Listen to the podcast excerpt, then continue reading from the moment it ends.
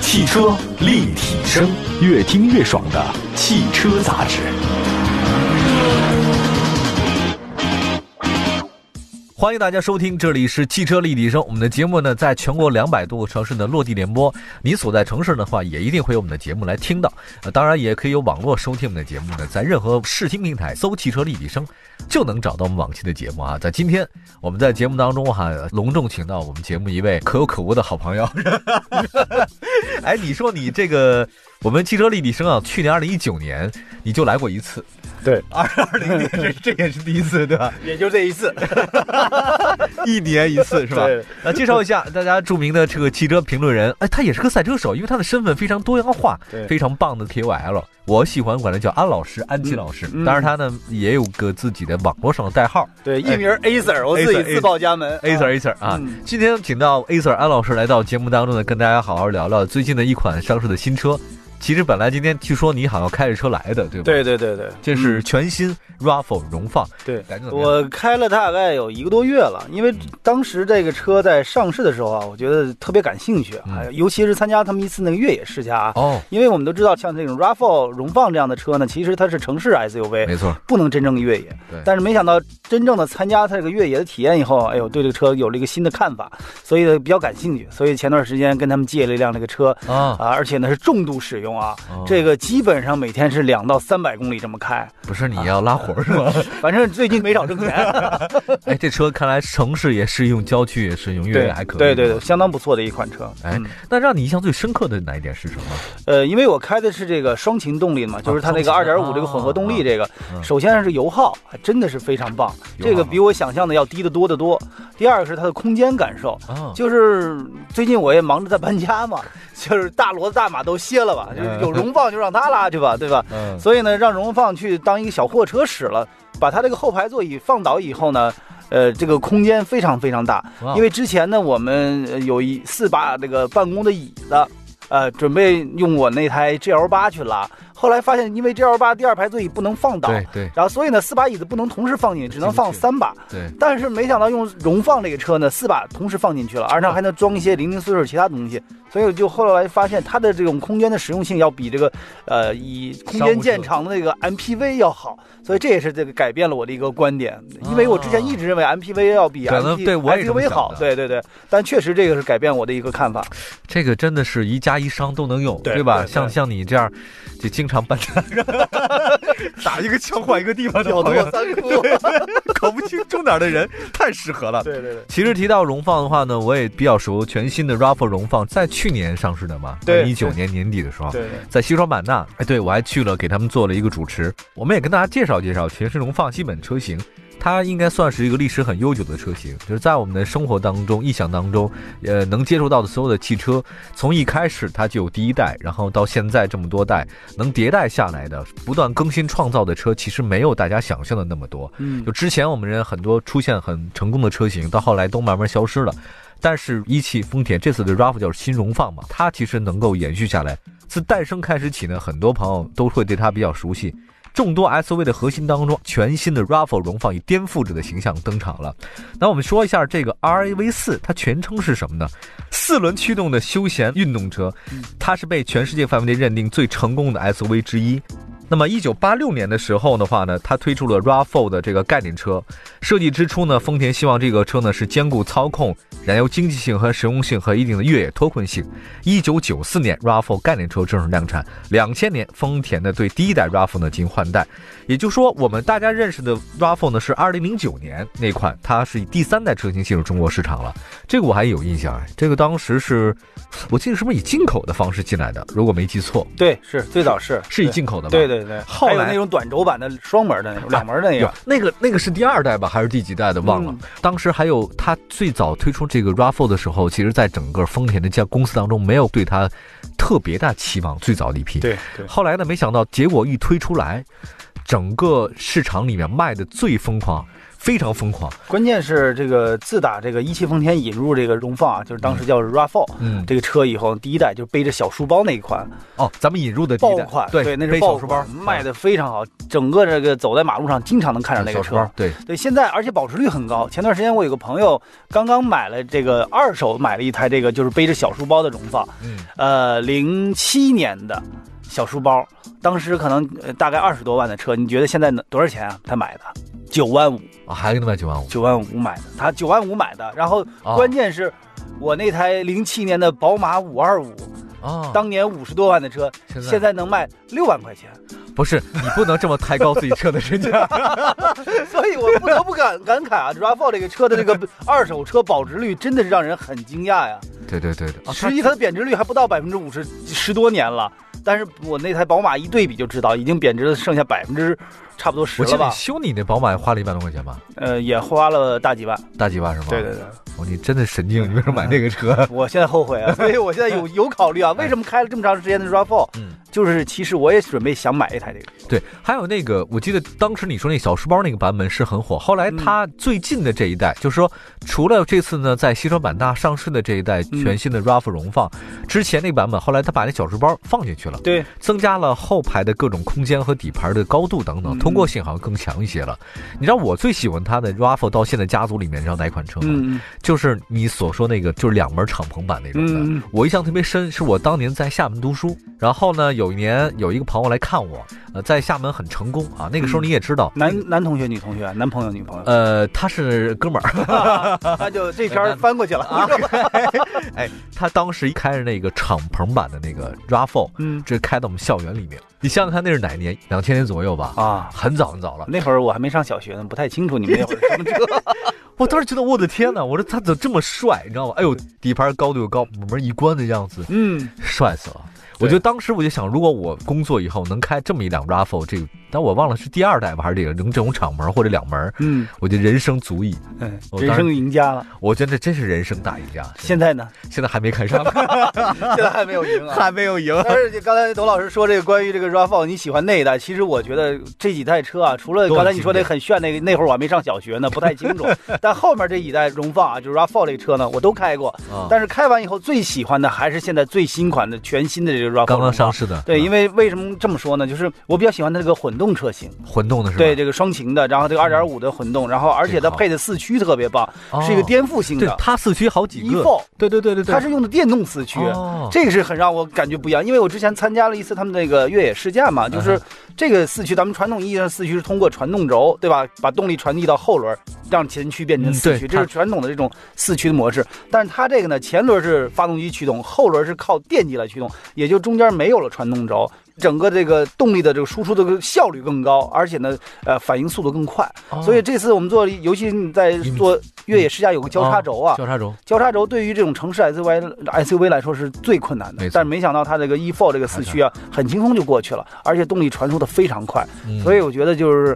像全新 RAV4 荣放这个车的这个呃四驱，不再像以前的那种城市 SUV 是个摆设，或者是应付一些简单的湿滑路面的四驱，是真正能够去轻度或者中度去越野的一个四驱模式了。啊你在开的时候的话呢，它的反应还有包括它路上的油耗，你觉得怎样？呃，这个油耗我就重点说一下，因为说说我这段最近不是一直拿它在当货车使嘛，经常是满载啊。油耗我在高速的情况下是五点八，啊，这个是一个正常的有，点吧，但是在堵车上，在城市的这种路多况少？是五点三。这个车就是这样的，哦就是它的升停动力是越堵车它越省油。哦，对对，它电，对，它有电高速的时候它是完全靠发动机，但是实际上对对对那台二点五的发动机跑高速的话，五点几个油的也我觉得也是也可以的，很好。非常棒了。嗯，我的天呐，我那高尔夫还八个油呢，我就不说我这个了， 我这十个算。可以啊！嗯哎呦，真的，你知道那天我看了一个一个女孩，她开个 G 嗯。奔驰大 G，然后我开高尔夫过去的，她开大 G，我停在车后面嗯参加一个活动，我还正好认识她。我说：“那你油耗多少？”她说：“哦，最近我的油耗特别感天动地，也就十五六个吧。”一脚油五块钱。 完了，我说啊，我说你，我说这还要感天动地了。哎呀，他也很想换一个那种油耗很省的车型。现在我觉得其实倒不是说你家里能不能负担得起，是一种观念的问题，对，环是保观念的问题。对。嗯说你要说付得起油钱，大家其实基本上都还好。但是他说他觉得他每次开每一踩一脚，他觉得很罪恶，他是这种想法。对对，他觉得很对不好。我们这边呢总结了一下 RAV4 荣放的它曾经啊获得的一些荣誉，比如说 RAV4 是一七年到一八年连续两年 SUV 车型全球销冠。那截止到二零一九年的十月份，RAV4 自一九九四年上市以来，二十五年里面全球累计销量突破九百万台。那么去年十二月六号，荣获二零一九年日本年度风云车大奖，二零一九至二零二零年度的就日本年度风云车，其实就得到了这个荣誉啊，非常厉害。它这个平台比较高。嗯我们知道 TNGA 其实它分了好几种架构，三大架构吧。嗯，它跟呃亚洲龙，亚洲龙，对亚洲龙，它亚洲龙是哪个呢？就是呃雷克萨斯的 ES 啊，是这个架构，应该算是平台比较高一些，或者是比较大一些的咱们内部中大叫型车。 TNGK 对吧？，对杠 K，杠 K。对对对这，样，我们稍微休息一下，一会儿呢，再跟大家好好聊这个架构当中带来的一些汽车方面的好处，更好的汽车，一会儿回来。汽车立体声，关注你的汽车生活。您的爱车情报站，会新车，私车定制，会买车，会客厅大驾光临，庖丁解车，精准分析，会拆车，大师来帮您，会用车，自驾上路，会玩车，我们都是汽车人。继续回到节目当中，您现在收听到的是汽车立体声，我们的节目呢在全国各地都联播，同时呢可以在网络当中收听节目啊，这搜“汽车立体声”几个字，在任何视频平台能找到我们。今天请到的呢是安琪老师来到节目当中，也是 A Sir，就是我们的好朋友，一年来一次哈、这个 去一年次来一嗯年，我们管饭。 刚才我们说到了全新的 RAV4 荣放这个车型，然后我们印象都挺好的，因为这个我还是特地去趟西双版纳，给他们做了一个百人矩阵的主持。嗯，另外呢，还有这次的 TNGK 平台也让大家印象特别深。那天我们在那个上市发布之后，我们跟很多全国各地来自一百个不同行业的这种行业精英们聊天儿比如说我采访那个中国女排那前国手薛明，嗯我个儿巨高，从这顶到天花板。你还有勇气采访的，我都不跟他站在一起呢。 哦，真的，我我也不知道我哪来的勇气，梁静茹给我的。是吧我这采访他的时候，我就问我说：“志明，你认为这个就是全新 RAV 荣放是怎么一种感觉？跟你来讲，你来看。”他就讲，他说其实跟我的职业相比的话，他可能跟我职业更像，就是他能克服很多的困难。嗯，他就是那种不服输，我永远在前进的，不管遇前面遇到什么样的东西。他说女排精神就是这样的。我说那你们在遇到困难，比如说后来我说你打比赛的时候啊，就跟我们开车遇到那种沟沟坎坎是一样，你觉得很难过去，你们怎么做的？薛明就这么跟我讲，他说很简单啊，就是我们也不想能不能过去，我们就想先把目前这一地方就先一个球一个球的去拼，嗯不想我们说过去之后会不怎么用样，看得特别远，不要去看，我们就对把眼前的事情做好。比如说这个沟就在这儿，那我实就实过在这个在沟。的，对。那个坎儿在那儿，我就过那个坎儿。等你终于都过去之后，发现其实好像也不过如此。对他说这个其实跟越野的精神是很像的。对，这次呢不是发布叫颠覆者嘛？但实际上我们就是一直在颠覆之前自己的能力和想象。哎，说的特别的好。后来那天我还碰了一个雕塑家，雕塑家他就给我讲，他说他是怎么理解这个颠覆者全新 RAV 荣放的。后来我一查，他做那个雕像啊，都是城市公共雕像。这个艺术家很厉害啊，我不说他的名字了，他做的所有的那个雕像都力度感极强，就棱有棱有角的。后来我说你的雕塑感、直线感很强，很有很有 power 的感觉。他说对，他就希望在我们这个城市当中，在我们的生活当中多一点给人阳刚和力度的东西，不能太软了。嗯就是你要生活当中你软，整个你就软了，你对就不对了，你就对必须他强我才强，我能征服你，我能够颠覆你。这是他给我一种印象，这是这些人说的。为什么我觉得全新 RAV 荣放有这种颠覆的那种概念、颠覆者的状态？是因为它的架构就是颠覆的。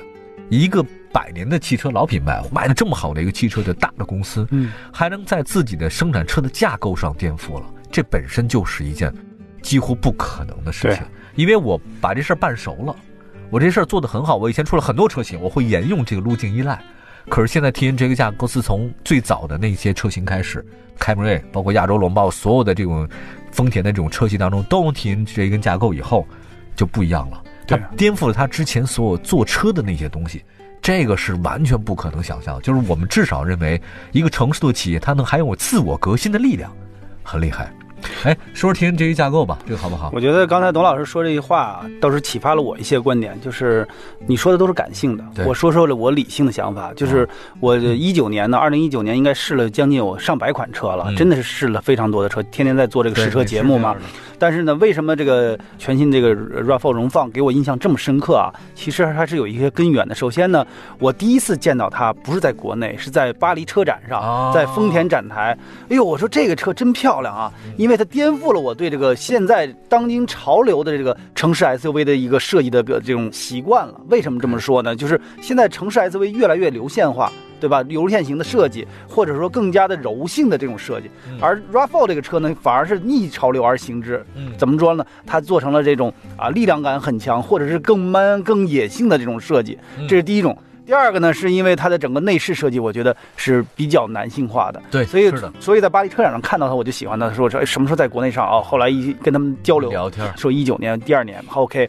等到一九年上市之前，我又去参加了一次越野试驾，又除了从设计上，我刚才说在巴黎车展的认同以后呢，又在性能上，尤其是四驱能力上啊，得到了一个新的改观。我觉得这个车的四驱能力非常非常棒。嗯好，那上市的时候一看价格，对吧？价格我就比我预想的要低得多，因为开始我想的它跟之前的那一代比呢，应该也是在二十二万到二十九万这么一个价格区间，但没想到它推最出的低十七万，对，十七万四千八啊，对这个这对个对价格，觉得是我觉得是不可想象的。以前这个你想这个级别的 SUV 一定是二十万起，不可能低于二十它万。啊最高的那才二十五 万嘛。对啊，这个所以我觉得从三方面来看的话，这个车越来越符合我内心的这种需求。所嗯以我最近也借他们这台车开了这么长时间，也是期望于呃准备要买一台。买一台是吧？对，嗯，哎，它这个车在 TNGA 架构之下的话呢，给了我们的很多好处。嗯啊我们也看一下有哪些好处好了。嗯嗯，呃，TNGA 架构的话呢，其实就是它这个全新的生产车架构，涵盖了全新的底盘、发动机的生产到零部件通用，自带有企业积木的精细化管理，而且在公司层面以产品为主线了，按照嗯车型为主线了。嗯，然后集团内的工程师、设计人重新分配到各个内部公司，针对不同车型研究方向进行相应的管理。市场人员、设计师、工程师无缝的通力合作。从一开始，设计师及工程师就清楚市场调研结果，明白要开发什么车，保证效率。这个厉害，就是以前吧，你知道你那个假设啊，安老师你是试车部门的，嗯你专门试车，你给我车我不管，我只试车，看这车什么我给你反馈。我呢以前呢我是管理层的，你你爱什么车我不 管，只要公司正常运转就行。嗯哎对，设计部门的话呢，就只设计啊，我每年出几个稿嘛，对吧？还有采购部门的话呢，全球去采购或者供应商去采购，结果呢，它其实每个之间的沟通都是很复杂的。现在在这个 t 这个架构的话呢，叫 Toyota New Global 这个当中，它就不一样了，把所有人粘合在一起了，就大家是一个团队，我们为了一个车型目标而奋斗。为一个产品，为一个产品而难，嗯集中解决这个方案，我这一下能解决很多的事情，嗯减少了很多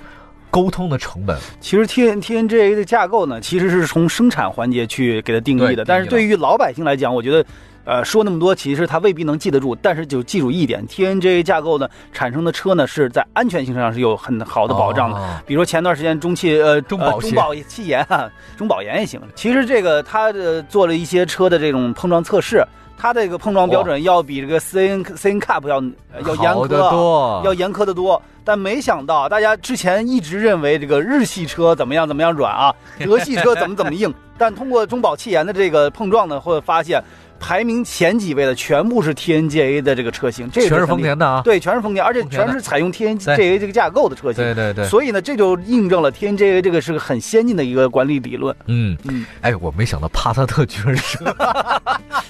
这个就是什么东西哎德哎都系就没戏啊全折了，啊全把都不行帕了。萨特直接 A 柱断了，哎哦这个我觉得这个不可想象啊！这个对 A 柱按说是整个车身里最硬的地方，它是保命的呀，但这个地方要断了，那这车你说怎么看？颠覆了很多人的想象，对而且我我相信这次中保研，因为它是出于自己的这种对保险实际的对切身利益。他，哦，我它没有，有什么其他利益成分。我觉得前两天我们那个编辑老师还跟我们说要做一个关于这两个对比呢，因为我光说那个中保研那个已经说了一期的就没对比，我觉嗯得我后来不用对比了。